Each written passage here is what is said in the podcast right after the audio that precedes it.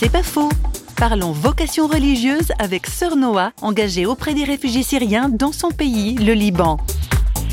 Même mes parents me disaient, toi tu ne vas pas rester dans la vie religieuse, tu ne peux pas tu es trop euh, libre et trop indépendante. Et quand j'ai voulu devenir euh, religieuse, c'était un choix presque malgré moi et ça a été toujours un combat, jamais quelque chose de facile.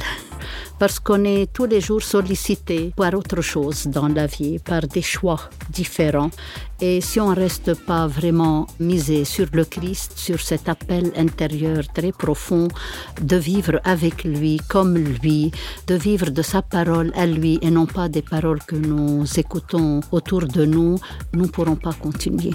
C'est un choix quotidien. C'est pas faux, vous a été proposé par Radio Réveil.